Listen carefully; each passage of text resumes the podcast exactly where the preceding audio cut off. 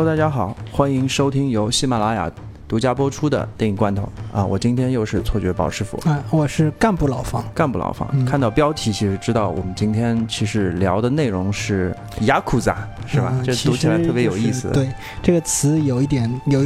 读上去就有一点点中二的意思在里面。特别有意思。然后雅库扎呢，其实是指日本的暴力团，啊或者是日本指黑帮暴力团啊，就是日本黑帮的意思。泛指日本黑啊帮，。泛指日本黑帮。然后因为这里一个嗯比较有意思的一点呢，就是日本的这些暴力团，他就是不喜欢别人正儿八经的叫叫他他们黑帮然后他们就说就是他们就是雅库萨，而你嗯。不能叫他那种黑帮的这种 mafia，或者或者说让他们领悟到你是在说他们是黑帮这种或者是说，感觉是你在说他是小流氓，他们嗯觉得这个东西是有人身攻击的那个含义。，啊对，但是你可以，呃，说呃，俄罗斯的、中国的、台湾的、韩国的这些人，可以管他叫马匪啊这样的，或者是黑帮，哎但是在日本，他们其实就是叫雅库扎。啊，雅库萨。啊，，对，然后我们就选这个题呢，其实是从一部电影开始聊嘛，嗯，就是最近在上映节也算是全球应该是中国首映，中国首映啊本来我以为它是全球首映啊啊，但实际上。它全球应该还早啊，挺早的，挺早的。也就是说，它一个月前已经在日日本本上嗯映了，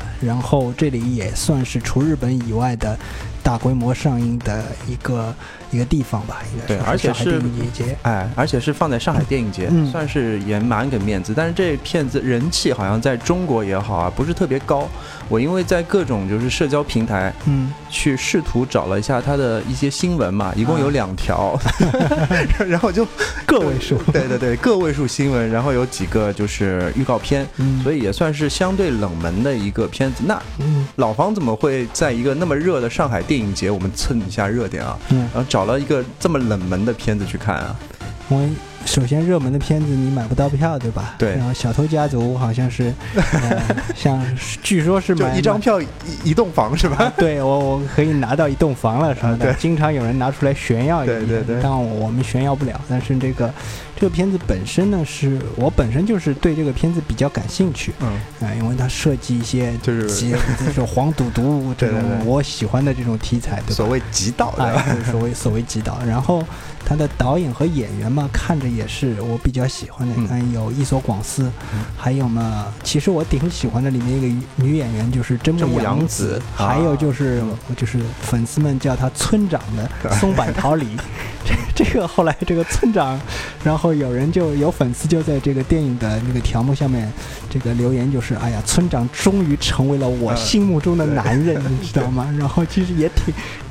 挺中二的，但是很符合这个电影的气质。啊，嗯哎，这里面其实有个角色就是，呃，真木阳子嘛，嗯其实她是当那个老呃妈妈桑，啊，对吧？嗯但她那个角色是特别棒，我觉得，哦就是呃，从妆容开始啊，到嗯她的气质，她其实蛮性感的，我觉得。对，然后就是我我我非常喜欢这个。非常适合这个角色，而且嗯。其实她其实也有前科嘛，之前在《如龙六》这个游戏里面嘛，嗯。其实她就是当一个妈妈桑，就是啊。我看了她本人。嗯在电影当中和之前《如龙如如龙六》这个里面游戏里面的这个角色嘛，几乎是就是说没换戏服直接来的那种哎感觉，就然特别有意思。后这个真木阳子呢，也算是感觉上是二次创业成功嘛。她有一段是早年间是以那种青春美少女出道的，啊，呃，然后就是过了一段时间嘛，沉寂一段时间，现在就是直接以熟女出再二次出道嘛。哦，是这样后，这是现在也算是又又再次走红，就是转型成功，再次走红。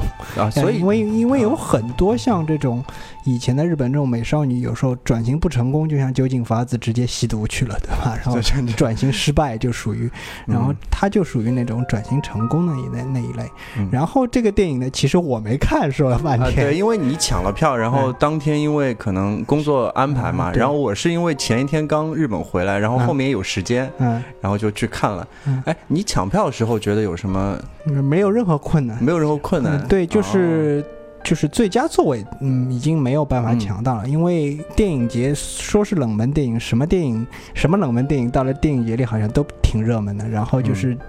我抢到了，好像是一个，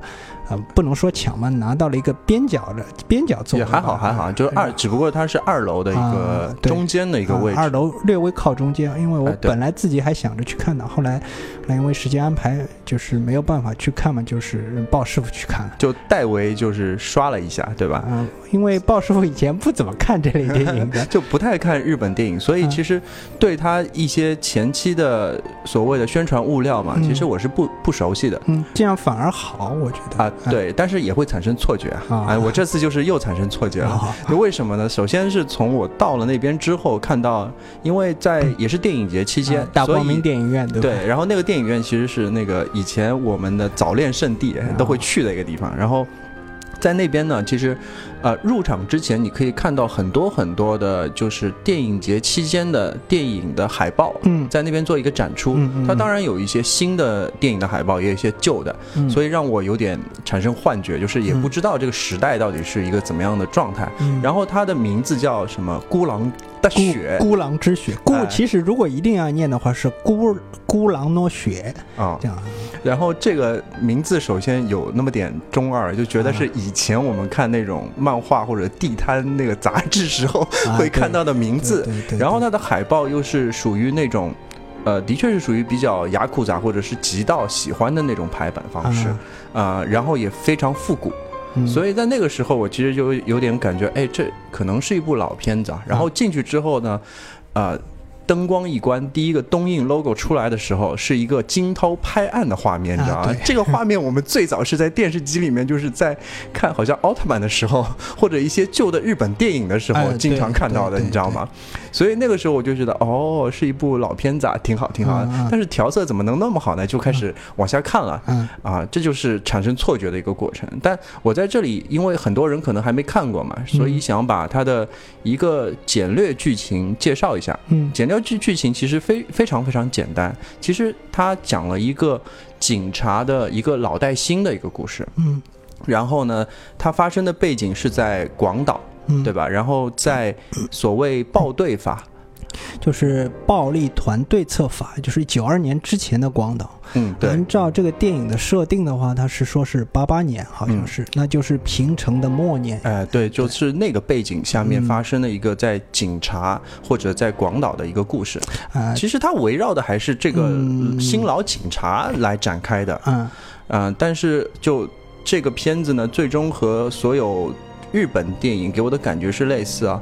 呃，就是整个电影看完之后，可能是发生了一些什么，但是什么都没有被改变嗯啊，就是这样一个感觉。然后，呃，其实比较有亮点的部分，其实我们可以说就主要还是在这个演员身上了。啊，就所谓的伊索广司，对吧？他演的那个警探是十分是带感的，嗯呃，当中可能感觉雅库扎们好像是帮帮他配戏的，你知道吗？就是就是给他成成为了他的一个道具，但是最后就是他也有一些悬疑的成分，嗯。但是并没有那么的强烈。呃，看完之后我就跟老方打电话说，哎，这个电影我看下来觉得，哎，编剧什么都是属于挺在线的，嗯虽然是一部商业的电影，嗯。但是它在一些剧情上面还是非常着重的，嗯。不会说是那种就是呃之前我非常憎恨的，就是把段落和段落做得非常精彩，哎，但是但段落之间就不做不做任何过渡。哎，对的，但它不是这样的电影，嗯，它是属于那种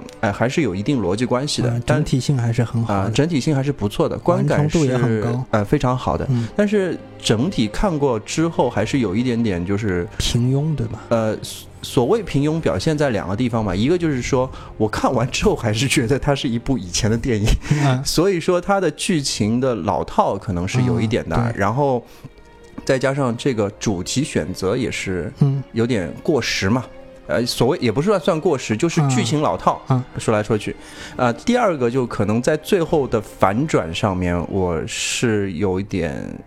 有点觉得有点强硬的。啊 有点强硬，有种那种漫画翻到最后一页，突然给你个小惊喜那种感觉，啊，也不算小惊喜，就是觉得哦，他好像要强拉回来这种感觉会有一些。啊啊，其他就还都蛮好的，很很愉快，很愉快，是这样。啊啊，就是其实我之所以选择这部电影去买去买这个票呢，其实还是觉得它就是各方面都很老套，就是还有就是，呃、就是我还是在想看一下，就是类似于能不能看在现在的这种日本所谓的警匪电影当中看到一些以前日本电影的影子吧。啊，我是出于这种想法去那我觉得，如果你之后有机会看，还是的嗯确很很很很适合啊，去。很符合哎很符合你的那个印象。啊。对，嗯。因为还有一个就是，呃，我我我觉得这个导演也还是不错了，那你可以帮我们说说这个导演。这个这个导演叫白石和弥，嗯，哎，这个导演呢，他不算是那种特别突出的导演，但是他嗯。有一定自己的特色，就是这个特色可能摆在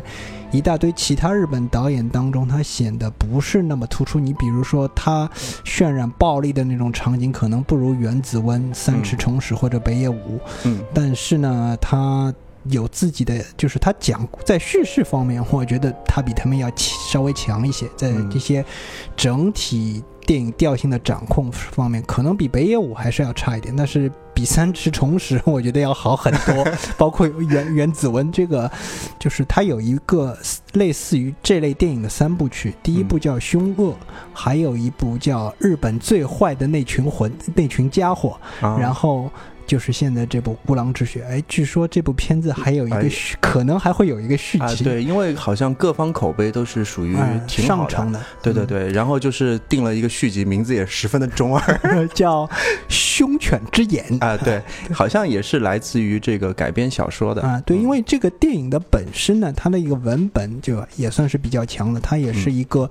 呃直木奖提名的那个作品。这个日日本的这个直木奖呢，就相当于通俗大众小说当中最好的那一类奖项。然后这个奖能够提名，说明你这个文本还是有一定实力的，嗯对呃，不可能像有一些原创作者瞎胡逼写的那种东西。，嗯它由于这个改编的好嘛，而而我现在要讲的这个导演呢是前一部作品，他实际上在整个三部曲当中，他也是一个遵循着一个渐进的一个过程。嗯它就是虽然这三部电影呢，就是首部它讲的是。角度切入的是一个普通人的角度，然后到了日本最坏的一群家伙呢，就和这部电影非常接近了。它嗯主要那部电影讲的也是一个警察，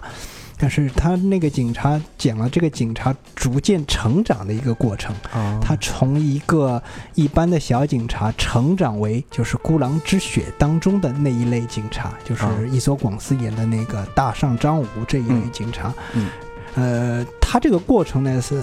讲的不是，其实那个演员因为已经很很用力的在演了，就是那个演员他也是林野刚，也是一个非常呃有名的一个年轻演员，那是他可能跟伊索广司比，他还是要差一点，因为林野刚呢，他这个角色他要从自己特别年轻的时候演到类似于四四十多岁的那种嗯样子当中，嗯，嗯。他和这个伊索广司这这个级别还是差了一点，而且那个日本最坏的那群家伙呢，实际上他真正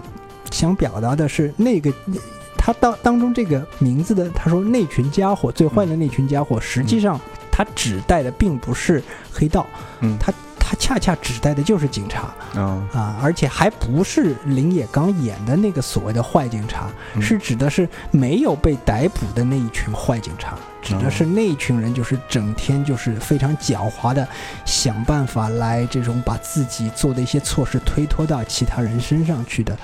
呃，这样的一个过程，因为这一点，白石和弥还是比较遵从于他的那个老师，他的老师叫若松孝二，他是以一个算也算是日本的一个一代大师吧，但是嗯。是次一级的大师，跟黑泽明肯定不是在同一个级别上的。但是他经常拍一些情色电影，嗯但其实他的情色电影呢，不是为了纯粹的那种商业性的呃这种情色，然后他通常是希望通过自自己的情色片来表达一种对这个国家的控诉，包括在有一些政治方面的表达。嗯像白石和弥也是，他尤其是在他的那一部这个日本最坏的那群家伙当中，他体现的很明显，就是我们的主角虽然是个坏警察，嗯但是他这个坏警察就是他所有的坏，他是都是他自己努力一个人去做出来的那些坏事。有一些人就是靠靠着他的那些做出来的坏事然后，利用他来把他作为自己向上爬或者推卸责任的工具啊，呃，是真正的那群最坏的家伙，反而是他那就背后啊背后的那群面的那些人，没有进监狱的那些人，嗯啊，到了那个孤狼之血里面呢，我估计应该也有这样类类似的指涉吧，就是对。应该说，就是我们所说的那些显性出出现的那些所谓的坏人，其实倒不一定是真正的坏人，他们只不过是这种个性彰显的比较明显而已。嗯啊，而且那个白石和弥呢，他这个导演，我自认为他这个。各种也是尝试过各种类型，而且他在各种类型方面整电影的整体性还是保持的比较好的。我所以，我我想看一下，在这个所谓的三部曲的最高潮当中，他会有一个怎么样的表现？就是我出也是出于这个目的。然后嘛，就是冲着那群演员，啊，这演员是很肯定都是基本上到位的。还有一点呢，就是，呃，就是。有有一种移情的作用呢？怎么说呢？就是其实像日本社会当中呢，各种各样的一些呃什么问题之类的，是跟我们这个社会是中国社会是有一点相似的，在很多方面。所以呢，我们是我们国家是拍不出这类电影，是不可能拍出这类电影的。对，因为所以呢，就是就是。类似于我们国和我们国家制度相似的国家拍一点这样的电影，我其实还是有兴趣去看的，因为，呃，从呃从这种不管是美国电影啊也好，包括那些意大利电影也好，它当中都会有这样一种。警察和黑帮之间的战争这样的一些东西，嗯，呃，而且他这个角度是从警察这个角度去讲的啊。你比如说像这个最近的一些片子，其实我都蛮有印象，像那个《边境杀手》，其实也是讲这样的一个。可能要上映了是吧？呃，有有可能，有可能。我看了七月好像有在排期中啊，有可能。还有就是以以前我们这个香港电影杜琪峰拍的那个《黑社会》，黑社会啊。然后嘛，就是像其实意大利电影有以以前已经有。一个就是，呃，鲍师傅可能也知道的一个什么什么警长的一个意大利黑社会电视剧什么的，可能什么鲍师傅已经忘记了。忘记了。他说拍过大量的这样的片子，反正他要么就塑造一群就是正义凛然的警察，要么就是塑造一群这种恶这种恶贯满盈的黑社会，要么就是就是杂糅一下，大家都处于那种灰色地带的这种片子。其实我是蛮感兴蛮感兴趣的。哎，这部其实就是不管是警察也好，嗯，这里面的两个警探也好，或者是指呃所谓黑道雅库扎，他们其实都是所所谓的边缘人物，嗯，就是属于亚文化的爱好者，感觉 这样的感觉。哎，我拉回来一下，就说说。里面比较有名的演员吧，因为就我在云看评论的时候，就因为看的人也不多，但是也有些评论，基本上都是夸一所广司已经成为所谓戏魂了，你知道吗？就他演的的确是感觉很爽快，嗯，就上手你会觉得是一个野兽刑警的 Max 版本就出现了这种感觉。就你帮我们介绍一下伊索广司。呃，伊索广司就是一个我之前可能在那个这个第三者这个电影的那个片子里讲过，这个他就是他的成名作就是《失乐园》嘛。啊，《失乐园》他就是让这部片子就是让大家都注意到这个人物，然后他这一路上也是以。擅长演中年人为主，虽然他是出道的时候，失乐园那个角色已经五十多岁了，你知道吗？嗯。然后他当时才三十岁，刚出头就开始演五十多岁的大叔了，然后他就一路演大叔演到底，包括他在整个过程当中，他也和各种这种当时当代的日本大导演合作过，像什么黑泽清啊，嗯，市之愈合，甚至市之愈合之类的。然后就是他自己本人呢，也在很长有一段时间，他和真田广之。就是轮流得日本日日本影帝的，他就是基本上就是属于他这种，呃，一出道继承这种中年影帝的这种 范儿，就是。你我们知道像陈道明这个呃这类演员，他也是从年轻人开始演起的，其实，呃，但是他是相当于一开始就直接进入陈道明这个状态了，就是现在我们印象之中的陈道明这个状态。呃，然后他本人呢，其实长得也还蛮英俊的，说实话，就，呃，英俊的大叔。嗯，对就是就是他这个，而且很有性格的大叔嗯那种感觉。然后就是基本上就是他演什么像什么，嗯然后呢，就是他这样一个野兽刑警的角色呢，以前在另外一个片子里他也演过。然后呢，他其实和松坂桃李呢，呃，也是再次合作吧。就是嗯他之前演过一个，嗯，嗯日本最长的一天，这是一个重拍版本的日本的最长一天。这里面也有松坂桃李，嗯也但是他和这个伊索广司的对手戏的时间不是很长，就那么几分钟而已。但但在这里面，这两个人就是变成 CP 一样的，好像 长时间在一起，对吧？对。然后这样的一个感觉呢，其实有点像这个一个美国电影叫《训练日》啊、啊，他其实像伊佐广司这个电演员，大家去搜一下他个人的履历当中，你会发现他也是。几乎不怎么演烂片的，也就是他擅长的一些角色呢，通常都是一些这种生活当中有麻烦的，就像刚刚刚这个鲍师傅说的是，生活中有麻烦的一些中年人，然后呢，他就是经常会碰到各种各样的事情，然后他就是，哎，整个片子就是勉为其难的在试图解决这些事情，然后他这个，但是呢，他。他在这个过程当中呢，他也不是那种就是说自自怨自艾的那种说这种话的，但是而且他从头到尾就是一直就是直面困难，跟他们去硬刚的那种人。而且很欢乐，我感觉。对，就是他骨子里有一种，至少在他演的这种野兽刑警的那类角色里面，他骨子里有一种欢乐气息。就玩世不恭啊，也不是说玩世不恭，我这个反正我这辈子就这样了。啊你说我就算就是垂头丧气，又有何意义呢？对吧？啊就有这样的意味在里面。然后呢，如果要推荐的话，大家想看这种轻松一点的这个一所广司，大家可以去看一个片子，是呃叫《弹弹琴跳跳舞》，对然后他就他就演一个那个又演了一个，反正就是一个中年人吧，就是然后就是歌歌照唱，舞照跳的对，，这就是就是他就是生活了无趣味，然后大家介绍他去就是跳交谊舞，嗯。然后这这个片子其实也片拍的非常好看，就是很轻松。啊里面有各种无厘头的日日本日本人类出现，你知道吗？哦就是几乎就是就是所有日本中年人的像一个这种分类谱一样的，你 可以可以，而且他是当中自然是那种最讨喜的那一个了。中年人外卖的吧？对，就是一个就自动贩卖机里面有各种各样的中年人，你只要 投币就可以找到对对相同的款，这样哎感觉。对，然后就是由于他一直在演大叔嘛，嗯而且就是到现在他自己真正成了一个大叔以后呢，就是所以这方面就愈加游刃有余了，你知道吗？嗯，对，呃比别人都有二十年的经验。对对。一般大叔有多二十年的大叔经验，这个对，就是真了不起。其实你想，他他刚出道演这个这个角色的时候，可能他也就跟现在松坂桃李差不了几岁的那种年纪。你想啊，啊，对他那时候才三十刚出头，好吧？嗯然后他这个时候，他演《失乐园》的时候还没黑木瞳年纪大，啊，嗯所以呢，就是也是这个村长现在好像也逼近三十了吧？嗯呃，那所以呢，其实。他在松坂，大家要想象一下，他在松坂桃李这个年纪，已经开始 演五十岁的大叔了，自然是游刃有余了。嗯，行，那反正说到这个演员，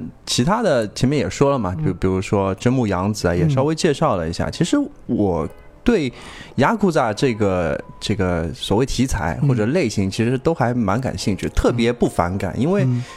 就很奇怪，因为我看这个雅库扎就是想像在看一个亚文化输出一样的，嗯就因为我我们这里其实没有那么严重，或者是受到雅古扎文化，或者是受到所谓的黑帮文化那么侵蚀，不是特别很严重，特别在上海这个地方，嗯你没那个感觉，但是你又觉得特别新鲜，嗯所以这一类雅库扎的影片在日本或者说在世界上有一些什么样的推荐，或者我们可以做一下所谓的延展阅读。啊、对，是这样的啊，就是我刚刚我们先先先是还是在延展之前，我还是讲一下这片子里面还有江口洋介，对对吧哎对，对，这这个这个演员，大家大家应该是相相对比嗯较熟悉的，就是他这个样子，反正就是如果你对他的印象还停留在《东京爱情故事》那个状态，这这里面他就完全不是那副样子了，就是完全就是那种呃痞气十足，而且就是特别特别刚硬的一个人物。其实就用一个就是比较土的话，就是人狠话不多，你知道吗？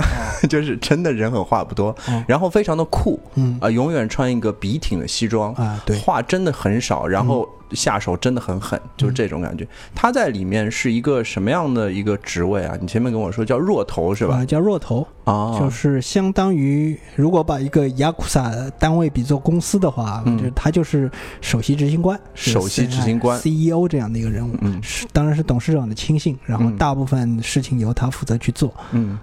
就是这样一个人物。然后回头我们讲这个 这个雅库萨，日本的雅库萨电影呢，其实它发端的时间挺早的，它它它在六十年代就有了，哦，六十年代就有了，因为。他当时的他出一开始这类电影呢，它不是说，呃，我们传统意义上的是啊黑帮电影，黑道电影，啊黑道电影就是讲述，就是以一种什么猎奇的一种角度去讲，它嗯是直接把这些这种雅库萨刻画成那种侠客的，你知道吗？啊，那他就是所谓的呃，那个叫叫人侠电影，仁义的仁，侠客的侠哦啊、然后就是呢，就是渐渐的他就变成任侠，嗯。啊，任侠电影就是指的是指代的是，就是所有这些黑帮当中的电影当中刻画的这些黑帮人物，全都是具有这种正义侠客的风范。哦，嗯他最早呢，就是把他们当做一种英雄来进行刻画的。然后他们这种英雄呢，他自己最早的一个源流呢，反倒是跟日本的那些武士电影有很深的渊源。嗯，然后同时，他那个诞生的环境也跟这个日本在二战二战以后后那种乱哄哄的国家状态有关系，对因为你没有一个没有军队是吧？呃，这个对，应该没有一个正统的军队这样的，嗯也没有宪兵这样的东西。嗯对他只警察的当时那个职设设设立也不是特别的规范，嗯而且嗯整个国家处于一种比较混乱的状态然后在这种混乱的状态当中呢，他也有需要维持秩序的一些人物存在。对那么那么这种状况下就诞生了这种所谓的这种。黑道。不是这种黑道是很早就有了，只不过在这个阶段当中，他们就显得就是哦崭露头角出来。嗯嗯嗯，他们等于是以一种特殊社团，这嗯种自以怎么说呢？以一种自己主持正义的这种方式嗯来维持当时的一些日本社会当中的一些秩序吧。因为这个时候的警察的力量并不是很强。嗯嗯嗯，然后在一开始呢，这种黑帮的电影，它甚至于在更早的时候，黑帮其实已经渗透到一些异能界了，包括经济社会当中。呃，有一项像什么各个电影公司，你都跟这些所谓的雅库萨有千丝万缕的关系。因为包括像有一些异能事务所，嗯有一个叫神户异能事务所，就这个这个背后的投资方直接就是日本一个最大的黑帮，就是山口组。嗯然后当时的一个非常有名的一个演就是演歌歌唱家，就叫美空云雀，对大概可大家可能有有点印象，就算不熟悉也有点印象。他实际上就是黑帮雇佣的那种代言人，知道吗？就是嗯，然后呢，就是那个时候的这些黑帮电影呢，它是实际上就是以所谓的仁义作为包装，嗯不管他是不是真的仁义，好了。嗯然后他当时呢，使用一些的那些演员也是就是特别具有阳刚之气，然后。这些电影当中的这些黑帮角色，就是就是对那些有钱有势的人，就是，呃，不对付。然后那些有钱有势的人，通常就欺负那种贫下中农这样的感觉。然后碰到这种情况下，这些人就直接就站出来，嗯，然后和他们对抗。呃，比如说他在那种六十年代的时候，就是东映就在连续几年之内呢，就是他就推出了大量的这类电影。你比如说有一个电影叫《日本侠客传》，哦这这你你听着像武士电影，其实它是个黑帮电影。还有一个叫什么《昭和残侠传》，甚至于叫什么《王走番外地》这样的电影，实际上这些电影呢，全部都是讲黑帮的，而且他的主演，呃，还是高仓健啊啊、高仓健大家应该很熟悉了，就是荧幕上正义阳刚男人的代言人了。嗯这个是八十年代的说法，现在我觉得这么说似乎是有一点。啊，跟跟跟现在的时代不太符合，但实际上就是呢，其实高仓健在当时的日本也是有这样的一个就是阳刚正义男人这这样的一个地位的，但实际上他本人和另外一个演员叫鹤田浩二，你他们两个人本质上来说应该都是黑帮出身的人。哦都是有黑帮出身的人。因为高仓健本人，他原本的想法是想做一个木匠，但是这个愿望最后没有达成。他可能就是因为当时做木匠混不下去，然后他还是，呃，进入了进入了和雅库萨有关的一些东西吧。嗯然后他在做演员以后嘛，就是其实他拍摄了大量大量的黑帮电影，就是有一个这种所谓呃日本暴力团系列。电影当中就是一拍就是五六集的，然后就是那个《昭和残侠传》系列嘛，就更也是一拍就是五六集的。像那个《王走翻外地》系列，就是讲越狱电影的，早期越狱电影，嗯这动不动也就是个一一拍就是个七八集这样的一个，都很长。嗯然后呢，就是他甚至于在这个一九七三年，他拍摄了一部直接电影，这个这直接拍摄了一部跟黑帮有关的，就是根据黑帮真实人物改编的一个电影，叫《山口组三代目》。哦，他演的是谁呢？就是这个名字好直给啊，对，就是很很直给的，哦就是直接以这种日本黑帮最具代表性的这个山口组原型，然后当时制作公司就直接跟这个当时的山口组组长进行交涉，还是说就是说，呃，是不是呃你的生平我们要拿来拍电影，是否可以之类的东西。嗯当时呢，就是，然后就是对方也表示同意，可以啊，你就就就拿我就就做做那个原型好了，就是名字可能稍微改了一下，然后他改编的这就相当于这个当时的这个老大的就是冈田一雄的这样一个原型，然后以他这个山口组当时扩张的一个过程，呃，作为一个电影的内容，就直接拍了一部这样这个电影，然后 这个片子呃仍然是大卖，你知道吗？哦嗯，呃，就是说明当时的日本民众对这类电影还是很感兴趣的。对对对，呃，嗯到了这个这个之后呢，就是七十年代到八十年代之间这一段时间，就是这类电影其实很多。嗯，像这类电影其实反而它是早于这个所谓美国的像《教父》这样的电影，因为我们知道《教父》这个电影就是有一个简单的论断，就是他把这个黑帮电影当成家族电影。嗯，家庭剧，呃嗯家庭剧在拍，所以他能够呃让很多人喜欢。那实际上把这类电影当家庭剧在拍的，其实日本早就在这么做了。嗯啊、但因为它这个是因为日本的这类所谓雅库萨黑帮电影当中，它有很多就是涉及到家庭领域方面的东西，同时呢，呃，这些电影当中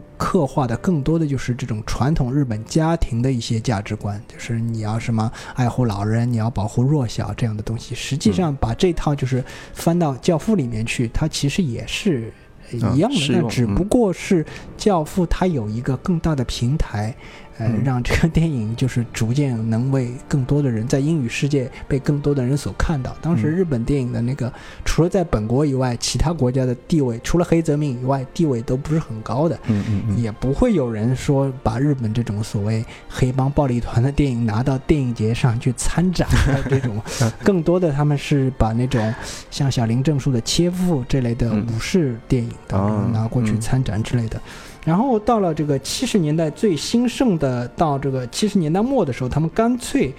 就直接把那个。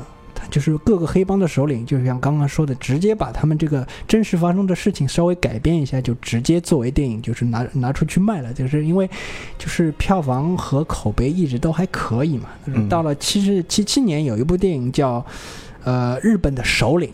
其实也是以那个冈田一雄为那个、哦，呃原型的，就直接在讲那个他早就等于是重启一一把，就是刚嗯。七三年那个版本重启一把，嗯然后这一嗯次连续拍了三部曲，嗯然后就是他有一个日本的首领之一，然后还有第二部野望和第三部完结篇，然后这样一个过程，然后呢，这个黑帮电影它有各种各样衍生品。那嗯到这些衍生品呢，你比如说，它有一个呃《极道之妻》系列。什么叫极道之妻呢？就是呃，极就是指的是黑帮当中的一些女性，哦嗯呃比比较有名的这些真实生活世界当中的黑帮女性，像啊、冈田义雄的妻子冈田文子，她就嗯是一个在黑道当中是呃很说得上话的一个大姐头。然后以黑帮当中的那些女性嘛，就是呃就是她们她们在黑帮当中，相对于所谓日本平时那些家庭妇女，她们有更高的地位，同时她们自己个性当中那那些果敢的那些部分，就是和这种传统的那些就是唯唯诺诺的日本女性，就是言听计从的日本女性当中，也不是。太一样，从这个角度当中，《极道之妻》系列也算是有一个自己专门的系列，也是大概陆陆续续到二零一三年为止，一共拍了十六集。啊，那么多？对，其实这类电影真的很多，就是只不过不怎么为人知道而已。就是所以说，像那个比较有名的，就是就是岩下智麻，可能大家。对这个演员是有一点印象的，他就演演过这种各种极道之妻，然后在这个系列单当中也是驻足了很长一段时间。虽然他的成名作是应该是《心中天天王岛》吧，呃。讲到这里呢，然后就是我再讲一个跟跟广岛有关的一个，就是呃黑帮电影叫《无人义的战争》。这个这个片子也拍了两三个续集。这个片子实际上就直接以广岛的这个黑帮的这个争斗过程。有直接原型的一个争斗过程来拍的一个片子，然后许多看过《孤狼之血》的人也也觉得这部片子跟所谓无人义的战争是有一点像，但是无人义的战争这部片子是以这个黑帮为作为主要叙事角色的，然后到了九十年代以后呢，这个黑帮电影。就是所谓的雅库萨电影，它开始产生了各种各样的变体。你比如说，最明显的就是北野武的介入。嗯，呃，北野武呢自己最早是个说相声的，就是落语家吧。啊，落语。对，嗯。然后他是以他因为面部抽搐嘛，他是以这种冷面笑匠的形式 作为这个出道的。但是呢，他他就是最早出名的，就是其实也是黑道电影，但是他那个黑道电影就不像是之前的那些黑那些黑道电影。它既不是说强调这个黑帮的所谓仁义性，也不是讲像那个深作新二的那些片子，像无人义的战争了什么，或者说日本的首领了什么之类的，就是刻画群像或者是某一个呃黑帮当中的高层人物，嗯，那种原型角色的他。饰演的那种角色都是黑帮当中的一个很小的这种低层干部之类之类的人物，就是比这个江口洋介演的那个弱头还要小的那种人，嗯，就是以他们这个这个实际状况、生活状况，他是以这个还是以人人性或者是人文的角度出发来刻画他们这种人在黑帮当中的一些这种悲剧性的生活，嗯，因为。他就到了他这以后，就是对这一类电影、对传统电影的这种黑帮电影的这种批判已经很明显了。他并不是说这些混黑道的就是一些什么人仁义之士，仁义之士完全不是的。包括他呃早期的作品叫那个呃奏鸣曲，呃花火。啊，还有甚至甚至于有一个电影叫《那个凶暴的男人》，这是他更早的以前的一个作品。然后他所有这些人人啊，这些黑帮电影当中的人物，全都是毫无疑问，就是他的他就是告诉你，你这个混黑道就是没什没有什么好下场的。不管你在这个团体当中，你是要做坏人也好，做好人也好，都是不得善终。包括像他最近的。一个片子就是，呃，《极恶飞盗》，对，包括这个这个片子也拍了三部曲，对对对。但是根据北野武自己的说法是，就是往后的两集，除了第一集以外，往往后的两集就是商业性更浓一些。嗯嗯，但是实际上这个这个系列呢，他就告诉你，他就完全告别了，呃，这个这个黑道的人侠时代。就是彻底跟之前的这类电影做了一个切割，然后就是告诉大家，混黑道的人没有一个都是好东西。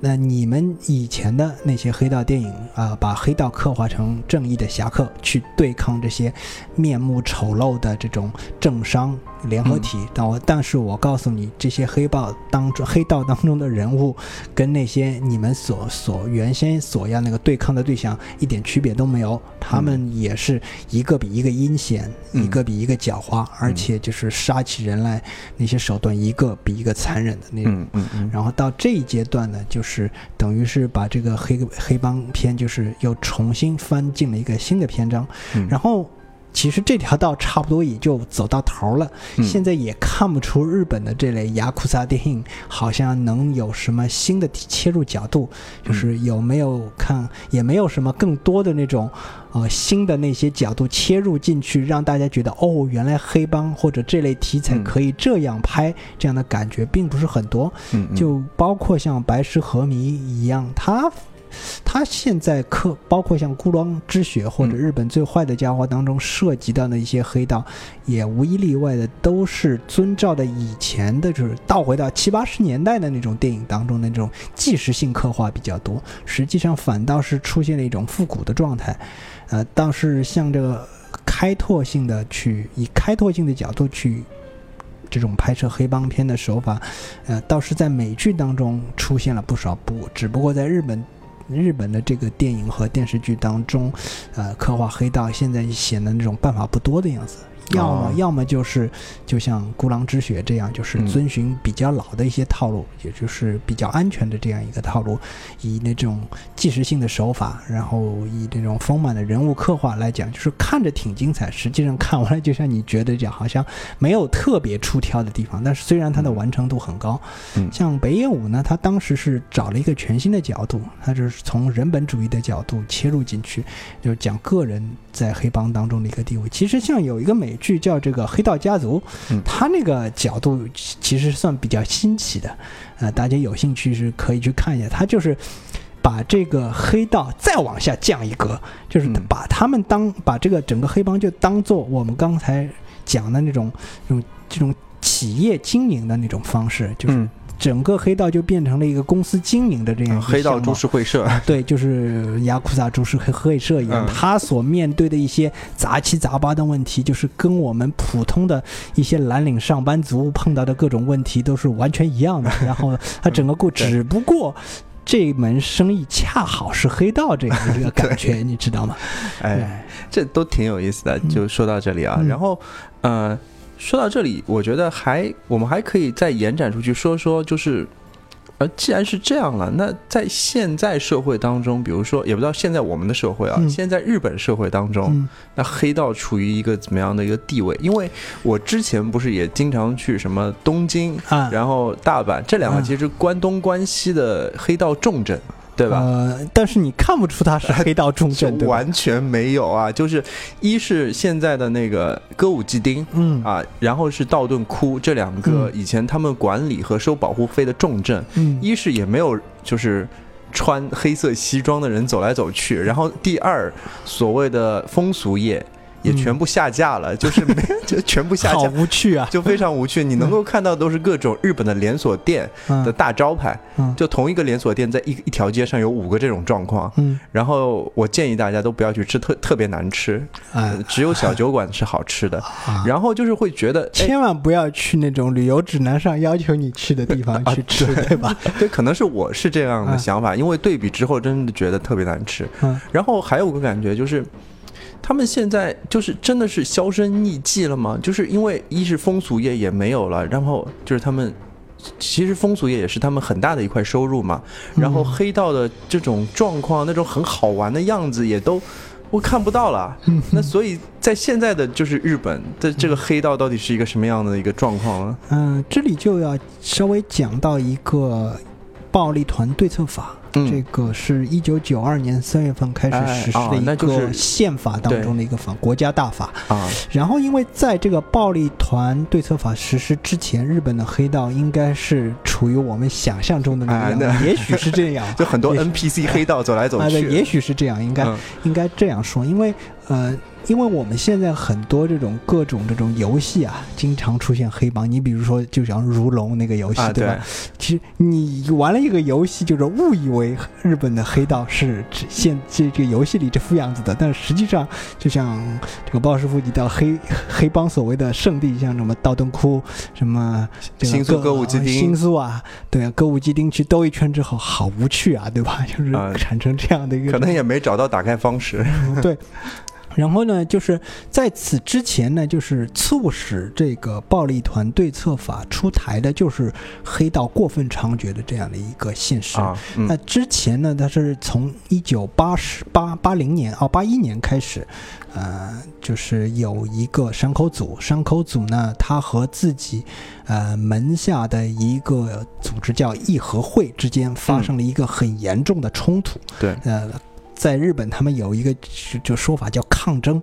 我也不知道这抗争到底是我原先以为这个抗争你是向这个政府部门抗争，原先原来就是这个两个黑帮抢地盘啊，对对你你要有抗争这样的一个说法。然后呢，这个日本上日本历史上这种对抗最严重也是伤亡最惨烈的这个抗争，大概整个过程要从真实开始，要陆陆续续要维持了整整五年时间，到嗯一九八九年才。彻底告结束，它是一个什么样的事情呢？就是一个山口组的一个呃组长之地位之争，然后他在呃一九八一年的时候，这个这个时候就是原先山口组有自己要定好要做下一代呃组长的两个人，就因为各种意外相继去世了，然后就是整个没有领袖的这个组织陷入一个比较混乱的状态。嗯。然后这个两个比较有名的就是新的候选人之间就是各自就是各立山头嘛。然后这个时候就是第三代的组组长的妻子，就是我刚刚说的对。冈田文子，对。他就指明一个叫竹中正久的人，嗯。呃，说你出来就是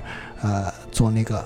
组长做老大啊，嗯做老大。然后另外一个人不服，这这个人自己独立出来以后，就去搞了一个叫义和会。嗯然后这两个组织之间就是陆陆续续的搞暗杀啊，搞这种嗯事务所袭击啊，然后搞得人心惶惶的，然后搞得日本政府就是非常的气恼，就是嗯大事可能没有，但是陆陆续续的中事、小事各种不断，呃，经常有这种无辜的市民受到伤害这样的，然后。然后整个国会当时就是全票通过这个所谓的暴力对策法，这嗯在日本历史上就是动不动就是搞全武行的日本议会，也也是这个是前所未有的，说明这个事情实在是大家都受不了了，这个太严重了。然后这个暴力团对策法，它最重要的条例就是把就是第一，我允许你这个。所谓的黑帮就是他们后来存在，嗯。但是我指定一共有全国现在一共是有按照现在大概二十二个指定暴力团，然后所有跟这些暴力团有关系的这种相关的那些人全部纳入到这个暴力团对策法当中去，然后他就是对他实施各种各样的限制。嗯。然后你比如说，呃，他就是他就禁止那个暴力团所有的成员，呃，利用暴力团的势力介入民事纠纷。嗯你什么这就是就是如果我们就是用用白话来说的话，什么叫不能介入民事纠纷呢？就是你你两个人在谈生意的时候，好好的谈生意，就是说啊，你给我听好了。老子的背后可是有某某某某某山口组嗯是在给我撑腰的，就是就是这样的一个情况，是不能你你你在谈生意不的时候存在了，不存在了。嗯然后就是最重要的还有第二点，就是禁止暴力团以外的人向指定暴力团成员提出教唆暴力、恐吓的要求，以达到自己的目的。哦，啊、你比如说这个什么，你不能就是对你不能就是说，哎，我给你，你跑到一个什么地方，你跟山口组的某个人说啊，嗯。我给你多少多少钱，你帮我把那个嗯。我的竞争对手给弄死。嗯。之类的事情，或者把他打残之类的事情，嗯。呃，这个也是不允许的。然后就是，干脆就是，呃，如果你这个暴力团之间就是发生了这种对立、抢地盘或者这种所谓的抗争事件，然后这个公安部就是日本的那个公安部，嗯。就是他有权利指定说你，你以后你那个事务所你不能用了，就是你原自己成立的那个什么事务所，只要是指定暴力团啊，你就不允许再再发生，呃他只要判定发生这种情况了，你就不不能使用这个呃暴力团啊，这、嗯不能使用自己的办公室，嗯。就是这样的。嗯。呃，这主要是最主要的这个三点，其实最重要的，因为这个暴力团对策法它是宪法，嗯。宪法有很多这种实际操作层面的问题，就是你不知道怎么去使用这些法律，嗯然后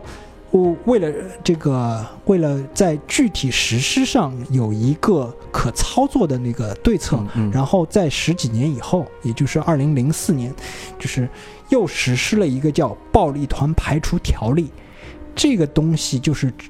虽然听上去它这格律是降低了，就是法的啊，就是呃本位是降低了，法的法的档次是降低了，但是嗯它的操作性就是等于是把这个条例降到你各个可执行的啊道部层面了，府的？层面，就是你每个县嗯你每一个城市，你可以自己根据实际情况嗯制定相关的这种暴力团这种排除条例，嗯嗯这就很厉害了。就是嗯很多，它最早也是在二零零四年，呃，在那个广岛首次实施的，嗯，然后到了二零一一年，就等于直接在全国推行了。啊，这样以后呢，就是等于是它这个各种各样，因为因为每个地方的那个具体执行条例不一样，但是有一个宗旨就是，就是把暴力团从那个经济体，就是体经济体系当中逐渐的剥离出来。嗯，他对这个指定暴力团，包括与其相关的一些团体、人或者企业，都有严格的界定。然后就是，呃，就是你跟暴力团有关，你就不能够就是呃开公司，不能够就是买房子，也不能租用公使用房，甚至于你如果指定暴力团的人员，你还不能开银行账户。嗯啊，举一个什么样的例子？据说日本那个收，呃，是个这个学校收学费，经常都是人家都是那个卡卡转账的嘛。就是嗯然后就是有一些人因为暴力团，他也有小孩啊，他也要上学啊。你嗯比如说某个暴力团组织的一个小孩儿，呃，要上学要交学费，嗯然后这个这个人只要拿着现金去付学费的啊，大家都知道这个人就肯定是暴力团的人。哦啊，嗯然后就是在在这种情况下呢，就是就会。他等于是让你自己的亲属无辜受到牵连了，你就是、大家就会传开了哦，那个谁谁谁嗯某某太郎的爸爸对吧？今天太郎，某某太郎的爸爸嗯拿着那现金去交学费，哦，原来他爸爸是暴力团对吧？然后他的他的他在这个学校当中就会受到孤立，啊。啊，包括许多事情也是这样的，就是因为因为这这就是等于是连带伤害嘛，就是就这就导致这一个暴力团这个条例实施以后，就有大量的人就脱团了，你知道吗？就就是就干脆我就不再做下去了，因为实在是没有前途了，干不了了，啊。嗯、实在是没前途，干脆我就是开出租车啦，我去当普通的上班族，啊去当去去当打店打工了就算了，就嗯干脆我就干点这个。这样的话，实际上就是，呃，终于靠法律这种手段把这个暴力团限制在一个非常狭窄的范围之内。嗯但是反过来说呢，这个暴力团真的消失了吗？嗯这个其实也是值得打问号的一个事嗯情。呃，为什么呢？因为呃，这个暴力团当中呢，就是所谓这些雅库萨当中有一个，哎，特殊的职位叫舍弟。这个舍弟、嗯怎么怎么理解嗯这个这舍弟怎么理解？就是跟这个所谓的族长有这种关系非常亲密的一些，呃，可能是暴力团以外组织的一些人。嗯呃，这些人呢，其实就包括有一些像企业什么的。嗯然后呢，就是他本身既不是这个暴力团的成员，他只不过是，呃，跟这个暴力团的组长有朋友关系的。嗯但是你面明面上任何文件上你是不知道这件事情的。嗯但是他开设的这个公司呢，其实是可能雇佣了大量暴力团组织的这种各种亲戚之类的。然后呢，就是有一个叫什么三友株式会社，我记啊得这个这个三友株式会社就是山口组的一个企业，然后在上海也有办事处的，然后、大家有有兴趣可以去搜索一下，然后去过去猎奇一下，对吧？哦，那就是这个舍弟，就说白了就是，呃，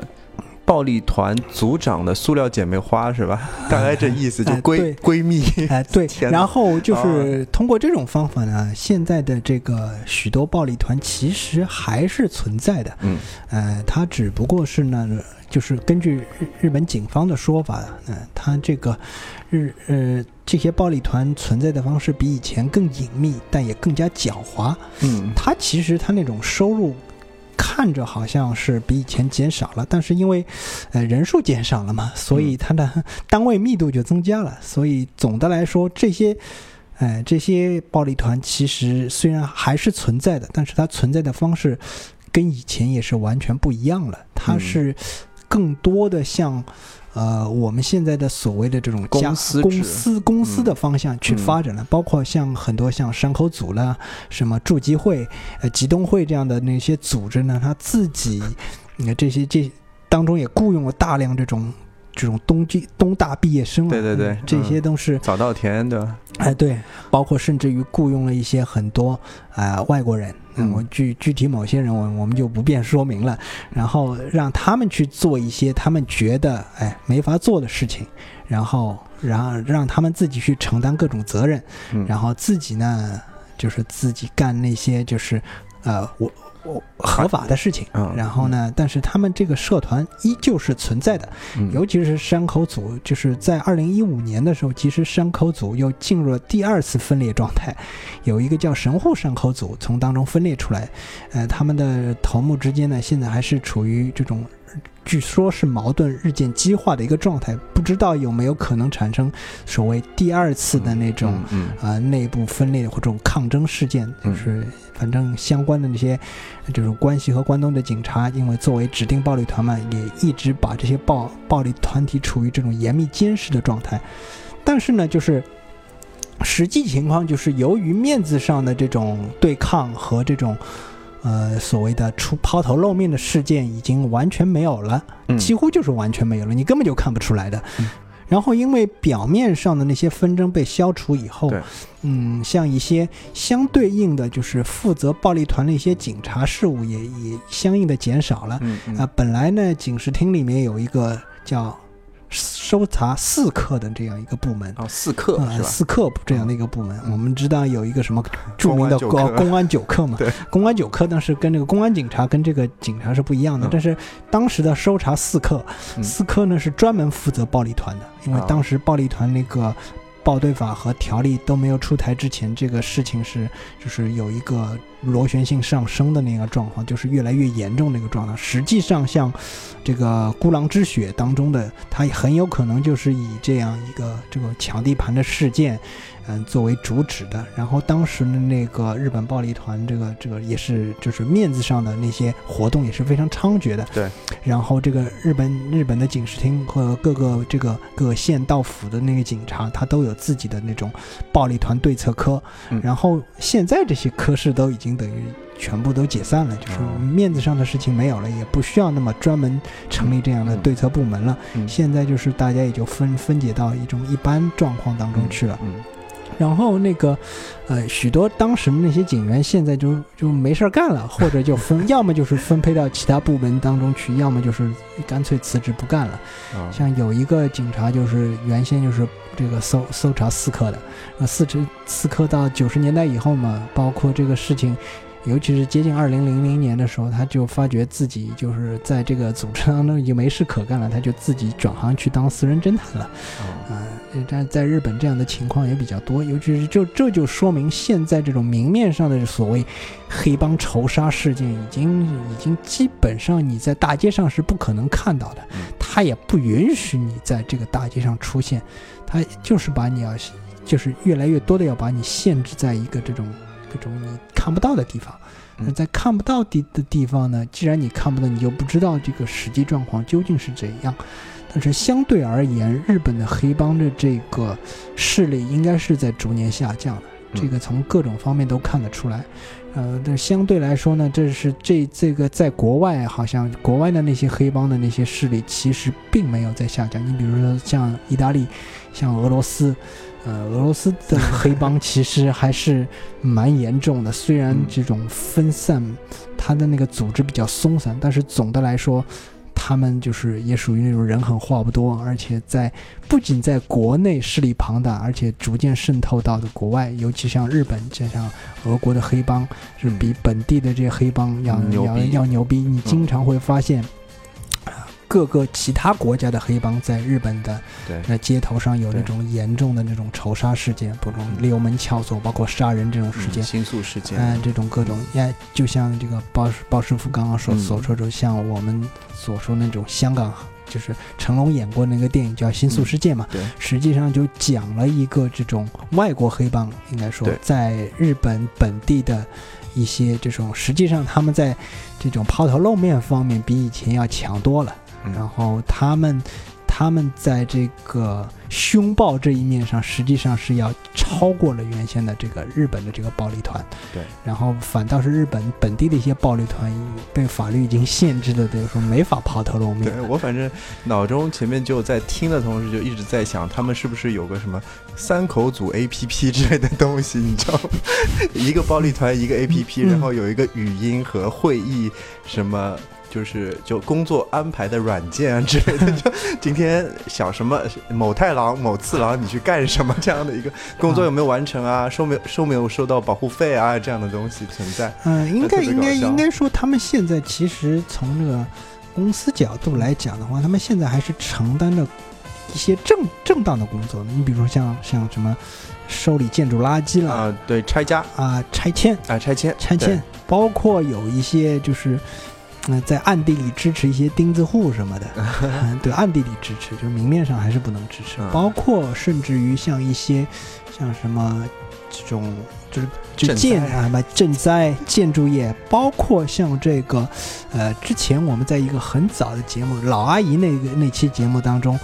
嗯，讲小泉今日子演的一个晨间剧叫《小海女》，海女呢，就这个职业呢，其实本身跟黑帮也是有点关系的。就是当初就是黑帮包包了一个码头，就是他就是雇佣各种各种各样的人出海打鱼，所以海女也是一个呃古古早的一个黑帮职业吧，应该说当时有大量的这个暴力团，他就是开了这样的海，就是雇佣了大量的海女去出海打鱼，然后把这个渔业作为自己的资金来源。是像包括再早一些像那个博清哥赌场之类的东西。博清哥虽然明面上不能算赌博，但是你拿这个小钢珠到小黑屋可是可以换钱的。嗯嗯，行吧。说到这儿，我感觉差不多，基本上也是回顾了一下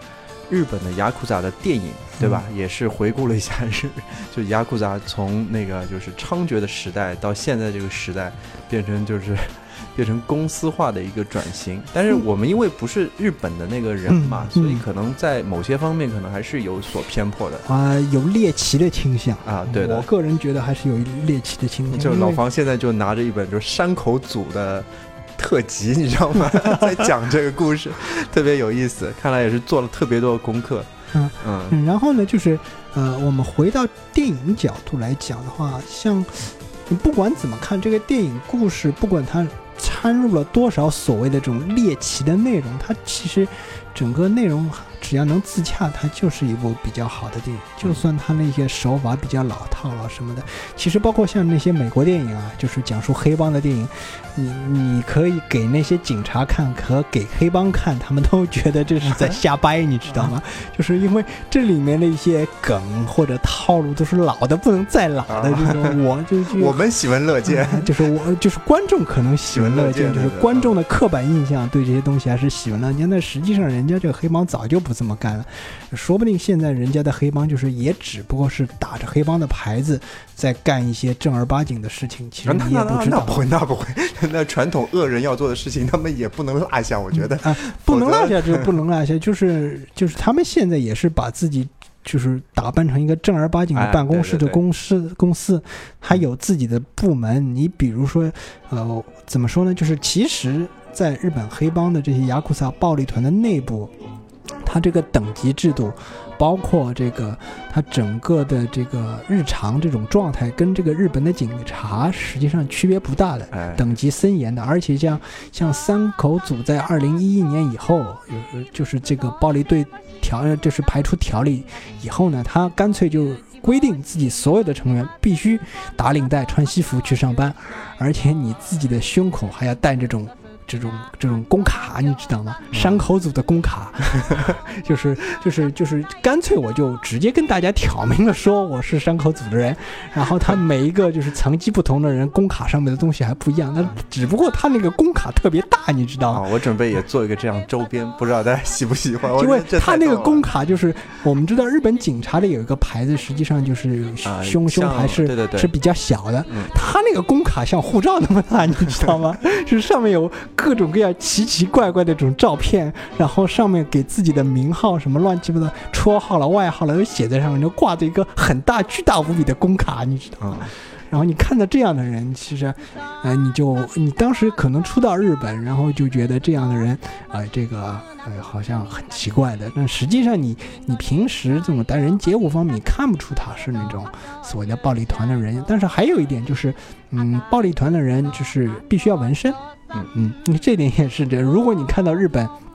有什么人就是身上纹的一塌糊涂的？估计这个，比如说，虽然他是穿着件西装什么的，然后，然后突然就是伸出这手来买拿东西的时候，你看到他手上有纹身，哎，就说明这个人极其有可能是那个暴力团的成员。这和我们国内可能特别不一样，我们这边是彰显个性，他们那边可能就不太一样。也听说过很多故事，就是在这边，就是我很多朋友嘛，就是什么都是。全身纹身的，嗯，和手臂啊、脚啊都是有显著的纹身的，嗯，到了那边很容易是被查 ID 的，啊，他们会觉得，因为这在这里你对纹身的概念和在就是日本，嗯，对看到这个纹身的那个感觉是完全不一样的，对，其实就是应该说是文化上的一种差别，哎，对的对。不过反过来说呢，就是如果我们回溯到二三十年代的上海，对吧？嗯，然后。